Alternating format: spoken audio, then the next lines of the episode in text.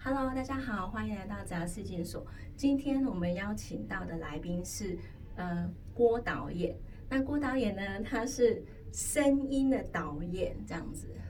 对， 所以呢嗯对，声音的导演哦，他是在麦克风后面的导演。对，但是叫郭导演有点 令人说不起。大家好，我是郭林，我嗯是配音员。对，哦，谁是可爱的小无尾熊？我是可爱的小无尾熊吗？啊，喵喵喵喵！世事难料，平安回家最好。金泰老大，今天跟你定下朋友契约的妖怪是谁呢？有口袋的蓝色狸猫，呃，他是配音员，同时也是一个声音的导演，这样子。对，好，那我刚刚跟那个郭林先生讨论的时候啊，就是他有提到说，台湾其实在配音员这一个领域的人数其实是非常非常少的。对，啊，很少。嗯，所目以前大概线上，我猜啦，戏剧配音员应该不到两百人吧。对戏剧配音员不到两百个人。嗯，那戏剧配音员他们主要都是在做什么呢？戏剧配音员主要就是在配戏剧啊。对， 就像呃，大家你们可能有听到今年有上线的《音速小子哦，对，这就是我本人配的》，对，就是呃中文的部分。中文的部对分因这为样子。可能大部分还是小朋友会进戏院看吧。对啊小朋友大人带小朋友去听进戏院，他们会想要听到中文，那我嗯，们就会有需要中文化的需求。对，然后或者是说像手游啊、对，手游啦，或者是卡通啦，卡呃通，、或者是呃，有一些韩剧，韩韩剧剧可，能也需要中文配音，嗯哼，呃，或是很多大家没有想象到的地方，例如说很多真人电影，嗯，很多角色可能都是配音的，只是我们没有发现。对，或者是嗯，像旁白啦，我们电视上看到的那种 OS，嗯，或是呃工商简介，或是有声书，和各种需要呃声音的地方都有配音员的存在的。对，那各位你们对这个行业一定很陌生，其实我也超陌生，我也是嗯今天第一次知道原来有这个行业存在，然后真的访问到做这个行业的人这样子。 因为我们太渺小了，就是配音员很小一撮的。对，然后其实呃，郭导演他其实是在三十岁的时候踏入这个行业的。你可以叫我郭林，你知道郭吗？林，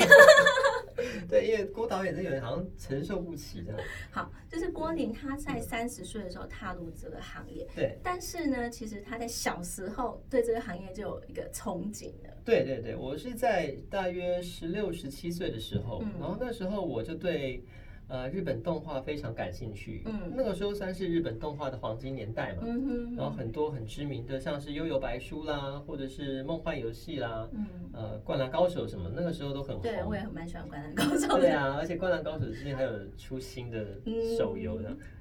好，然后我那时候就很喜欢嗯动画，我就觉得、哦、为那个动画后面配音的那个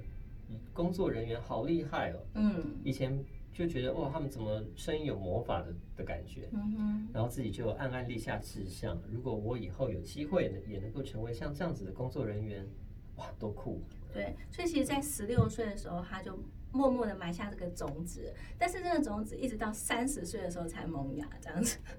对，很奇怪，嗯就是我们人类，就是你越觉得说好像已经有一个方向在了的时候，就会更容易犹豫犹豫不决。对，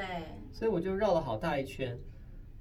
去到了三十岁之后才上台北，嗯然后上培训班，然后进入配音圈，对一直到现在。对，所以其实郭林到这个领域已经有八年多的时间了，这样子。八对八八年，八年多这样子，嗯嗯，那可以谈谈，就是说当初为什么可以这样毅然决然，就是把过去累积的东西先告一个段落，然后重新再投入一个新的领域，这样子。我觉得大概就是三十而立吧，嗯觉得好像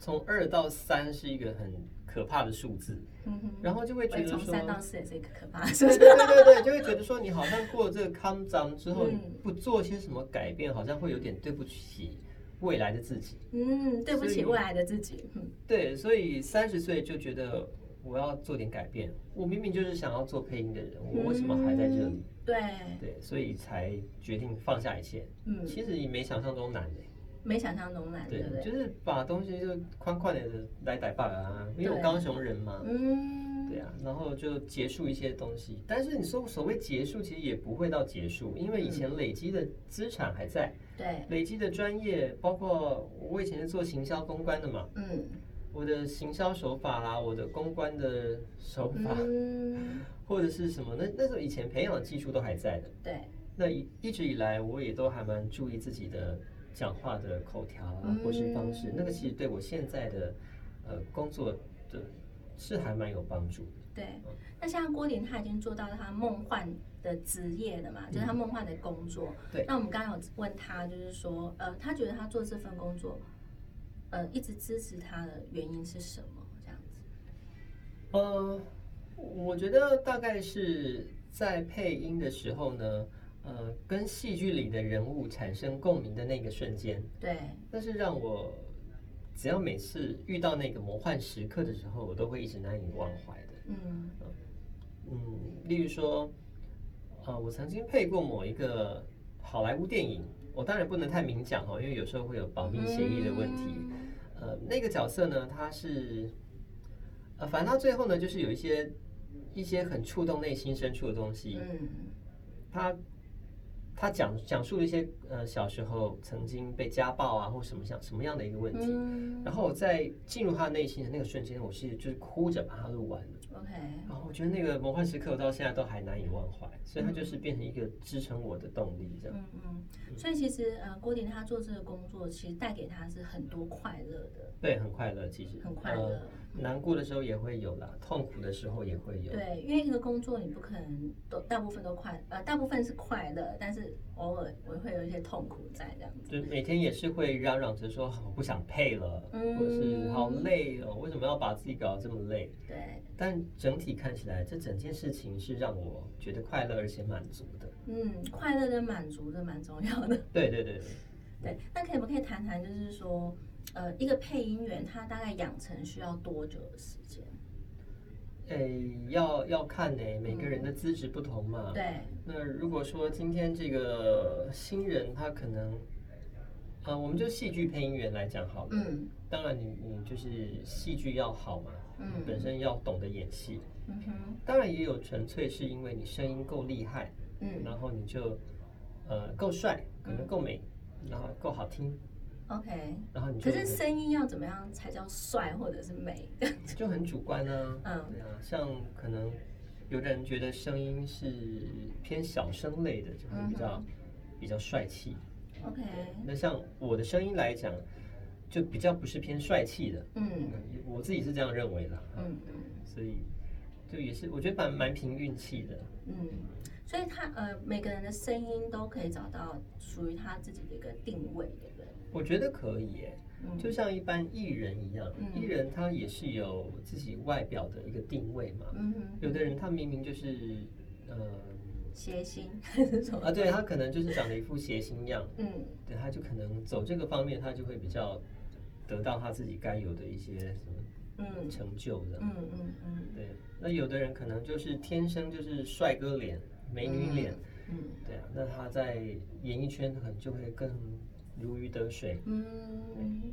那那你觉得说，呃，因为刚刚有提到，就是说，其实声音，呃，做这份工作，呃，还是要有一些天分在的。我觉得天分蛮重要的。嗯呃，所谓的天分指的是什么？当然如果呃，就现在的主流来讲的话呢，还是咬字要正确，嗯要全，然后要完整，然后嗯你哼可能口条要好，嗯你可能所谓的抑扬顿挫也要都抓得到，嗯哼然后你脑袋又要够聪明，嗯听得懂导演在说什么， ，OK，你的戏又要好，嗯呃，所以其实这种东西呢，你加在一起，它就是除了自己努力之外，你天分占了很大一部分，我自己是这么认为的。嗯对，所以其实这个人他可能也是要比较特质要偏比较艺术类，对不对？因为他的感感知要比较丰富一点。感知要丰富，这倒是。那有没有偏艺术类，我就不晓得了，因为其实嗯也是蛮多理工类的也有进入我们进入配音圈啊，哦，真的哦、对啊，也是有啊。嗯，好，那我们今天非常谢谢郭林的分享，谢谢谢谢，谢谢拜拜，拜拜